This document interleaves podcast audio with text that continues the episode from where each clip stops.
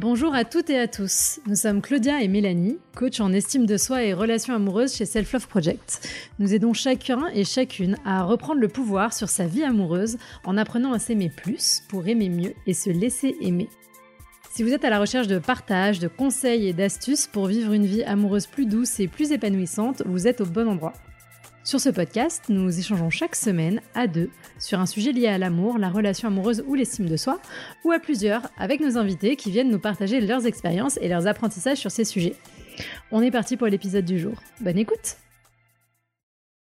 Bonjour Mélanie. Bonjour Claudia. Comment ça va aujourd'hui? Ça va bien et toi? Bah Écoute, ça va bien. Euh, nous allons nous lancer dans un sujet un petit peu philosophique, n'est-ce pas, aujourd'hui? Parce que on va parler de euh, être heureux c'est inconfortable. Cette phrase a été prononcée par euh, Thomas d'Anzembourg, qui est un peu notre Jésus personnel. Euh... Je sais pas s'il aimerait beaucoup qu'on compare Non, mais c'est pour dire c'est un peu notre Messie, quoi. Donc, euh, on a des références qu'on a. Hein. Mais euh, non, mais en tout cas, voilà. Si vous connaissez pas Thomas Danzambourg, allez écouter notre podcast avec lui où on parle de communication non violente. Mais en tout cas, aujourd'hui, nous allons parler de être heureux, c'est inconfortable. Du coup, pourquoi est-ce que on dit que être heureux, c'est inconfortable, Mélanie Quel est ton avis sur, sur cette question? Du coup, je pense qu'on n'a pas besoin euh, vraiment euh, de revenir sur la définition d'heureux, mais en fait, c'est un peu ce côté où on se sent bien, où on est épanoui au global dans sa vie et qu'on a l'impression d'avoir un peu atteint des choses qu'on souhaitait. Et, et, du coup, qu'on a un peu atteint un nouveau palier, mais qui serait presque proche du plafond, quoi. Et, euh, et, du coup, je pense que c'est inconfortable parce que ben, de nature, on aime bien euh, être en continuelle évolution et on aime bien aussi se plaindre. Et du coup, ben, quand on est heureux, ben, on a moins de raisons de se plaindre et on a moins de raisons de se bouger. Mhm. Et du coup, est-ce que tu veux dire par là que euh, quand on est heureux, on ne peut pas aller se complaire dans un statut de victime dans lequel on peut se complaire autrement? Bah, je pense que c'est ça. En fait, c'est des fois c'est plus facile de se complaire dans un statut de victime mhm. que euh, ben, d'être dans un statut où on est heureux. Et en plus, enfin bon, je pense que le facteur principal euh, du fait que ce soit inconfortable, c'est que quand on est heureux, c'est qu'on a on a des choses dans notre vie, qu'on a des choses qui les remplissent. Et c'est qu'on risque de, de, redevenir malheureux. Mhm. Et donc, on risque de perdre des choses. Et ben là-dessus, ben, on prend conscience de la valeur des choses qu'on a et on a peur de les perdre. Donc en fait, le fait d'être heureux, ça fait naître des peurs, je pense. Mmh. bien sûr, bah, de toute façon, en fait, on pense souvent que notre plus grande peur, c'est celle de l'échec. Mais en fait, les trois quarts du temps, les gens ont surtout peur de réussir. Euh, parce que comme tu dis, euh, et c'est valable, très valable, on le voit avec nos coachés euh, dans les relations amoureuses, tant que je suis dans une dynamique de recherche de partenaires et que je ne trouve pas, alors certes, je ne suis pas satisfaite, je ne suis pas heureuse, potentiellement, enfin en tout cas pas sur ce pan-là de ma vie. Néanmoins, comme je suis en recherche, la seule chose que je peux faire, c'est de gagner quelque chose, c'est d'avoir quelque chose en plus. Alors qu'une fois que j'ai trouvé cette personne avec qui je suis bien et avec qui je construit une relation épanouissante, eh bien, euh, bah, en fait, je suis dans une position, comme disait Mélanie, où bah, j'ai plus qu'à perdre, en fait. Les, je, je, n'ai plus rien à gagner, je n'ai plus que des choses à perdre, entre guillemets. Et, et donc, ça peut faire peur, et des fois, c'est plus facile même si ça paraît anti, euh, antinomique, c'est plus facile de rester dans une zone finalement connue de alors pas dire de malheur parce que c'est peut-être un peu fort mais ce statut un peu neutre le beauf quoi mm. enfin le côté ouais bof ça va Mm, c'est ça. Mm. Ou finalement, on met pas forcément l'énergie pour euh, sortir de ça, parce que s'il y a un côté où c'est plus facile euh, d'être dans la plainte que d'être dans l'action. Euh, c'est plus facile de rejeter la faute sur l'autre que de prendre sa part de responsabilité. D'ailleurs, en parlant de ça, ça me fait penser à un truc qui est face à ce discours-là qu'on est en train de tenir, mais qu'on va élaborer un peu plus après, mais il y a beaucoup de personnes qui diraient que le développement personnel, c'est très culpabilisant, que du coup, là, on est dans un discours où c'est facile de dire ça, euh, mais tout le monde ne peut pas forcément accéder à ces trucs-là. Qu'est-ce que qu'est-ce que tu en penses de ça? Bah, En fait, euh, moi, je pense qu'on peut quand... Enfin, et c'est le principe du coaching, c'est qu'on joue sur notre zone de responsabilité. Du coup, enfin, nous, à chaque fois, et on nous le dit souvent, ben, euh, par exemple, quand on est sur les apps, on nous dit Bah ouais, mais votre questionnaire, en fait, il est très culpabilisant. Euh, parce que ça met tout sur le dos euh, des femmes. Vous dites c'est les femmes qui se comportent mal alors que c'est les hommes. Bah en fait, nous c'est pas ce qu'on dit. Ce qu'on dit c'est qu'il y a des torts des deux côtés, sauf que on peut pas aller agir sur ce qui n'est pas dans notre scope d'action. Et du coup, euh, ben c'est, euh, en fait, c'est plus facile de se dire, ok, je vais euh, laisser les autres parce que c'est pas ma responsabilité. Or, enfin, je pense qu'on a tous la responsabilité d'essayer en attendant. Et peut-être qu'on va échouer, mais au moins on aura essayé, on aura appris. Et moi, je pense pas qu'on soit limité et que euh, on soit condamné à ne pas être heureux. Ça, j'y mhm. crois pas trop. Oui, et puis cette responsabilité, elle est avant tout envers soi, parce que de mm. toute façon, si vous-même ne vous engagez pas dans ce processus, Personne ne peut le faire à votre place. Il y a personne qui va arriver, toquer à votre porte et vous dire voilà, le travail est fait, merci, bonne soirée, au revoir. Et bien sûr, on va pas se mentir, mettons de la nuance dans le propos. Euh, évidemment, quand on vient d'un certain milieu social, quand on vient euh, d'un certain, euh, certain milieu géographique, etc., etc., la, prise de conscience, ou en tout cas les outils pour avancer vers la prise de conscience, sont euh, plus faciles d'accès, que ce soit financièrement, émotionnellement, intellectuellement, etc.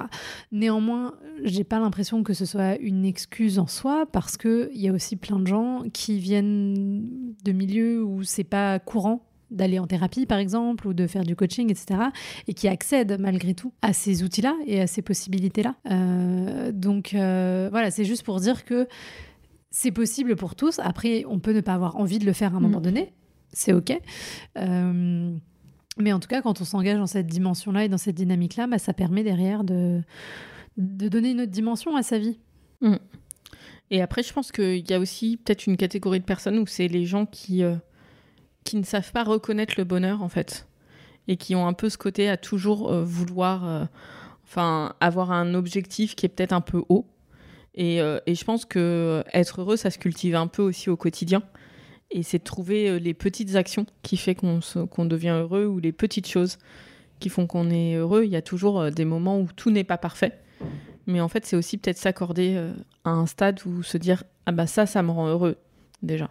Oui, c'est ça, c'est d'avoir de la gratitude euh, au quotidien euh, et du coup de pas tomber non plus dans cette espèce d'injonction au bonheur, à courir après des choses qui finalement nous rendent malheureux. Mm.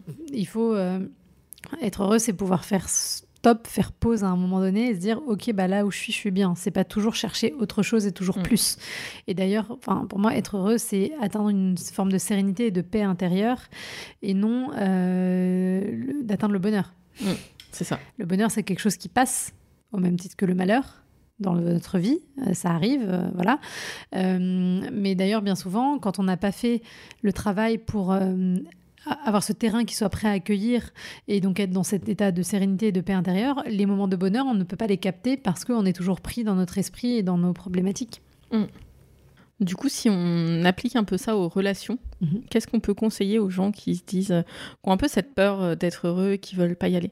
Bah, en fait, euh, ce qui serait intéressant, c'est d'essayer de comprendre d'où vient cette peur d'être heureux. Est-ce que, alors, des fois, il peut y avoir des choses qui sont de l'ordre de la loyauté.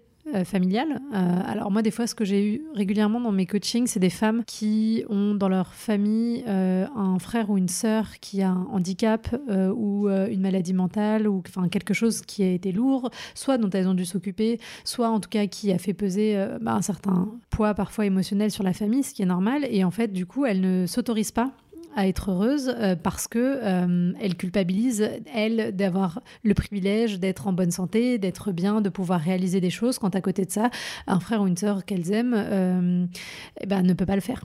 Mm. donc déjà, déjà prendre conscience de ça. En général, quand on en arrive là dans le coaching et qu'on met des mots là-dessus, ça crée des déclics. Et c'est là où on peut pap, se libérer derrière. Donc moi, je dirais qu'il y a déjà ça. Je sais pas si toi, ouais, je pense qu'il y a aussi le poids transgénérationnel mm. un peu où euh, des fois on n'a pas été habitué à ça.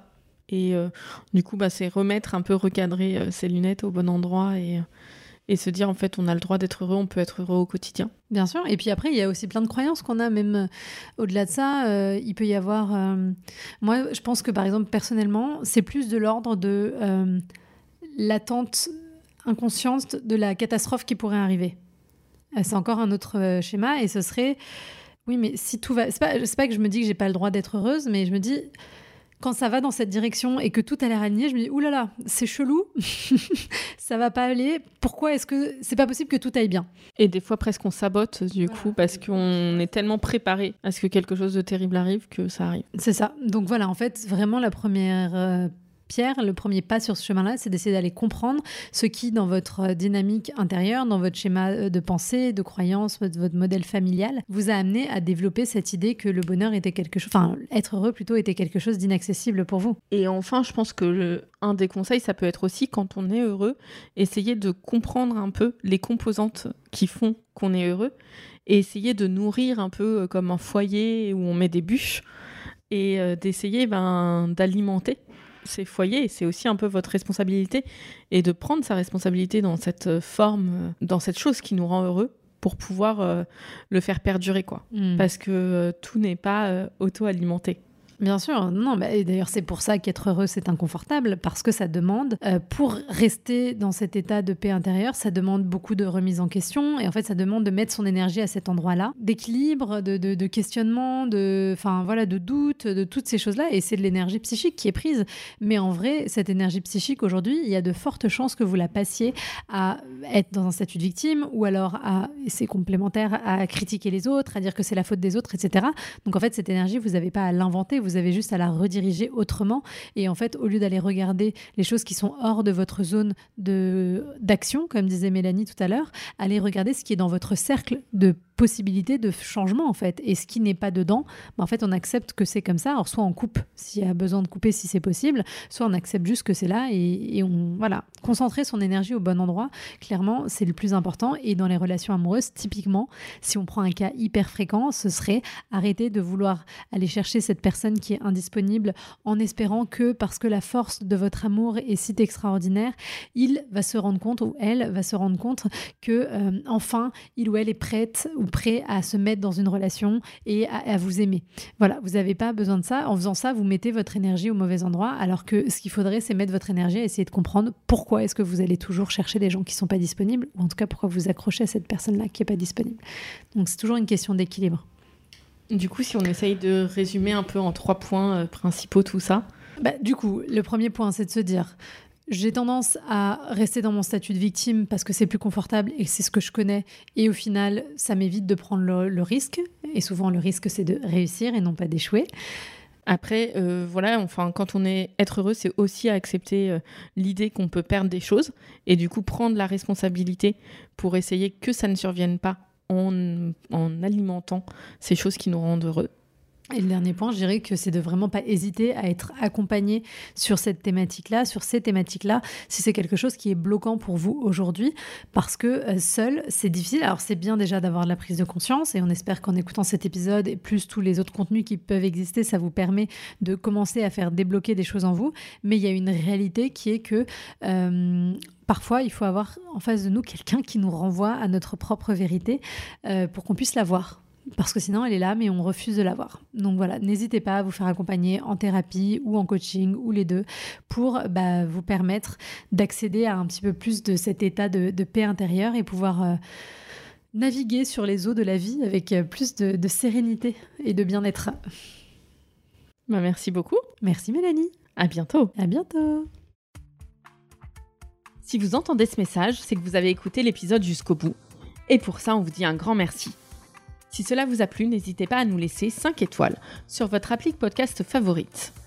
Et si les sujets développés dans ce podcast vous parlent, vous allez adorer le contenu de notre compte Instagram Self Love Project FR.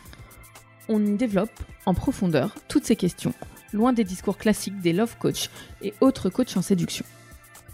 Nous avons aussi développé un accompagnement collectif hyper puissant pour les personnes célibataires qui en ont marre de galérer dans leur vie amoureuse mais qui ne savent pas vraiment comment faire autrement. Nous les aidons à reprendre confiance en elles, à surmonter leurs blocages et à acquérir les bons outils pour avancer vers la vie amoureuse auquel elles aspirent. On vous donne rendez-vous sur self-love-project.com slash coaching pour avoir toutes les informations. Merci, à bientôt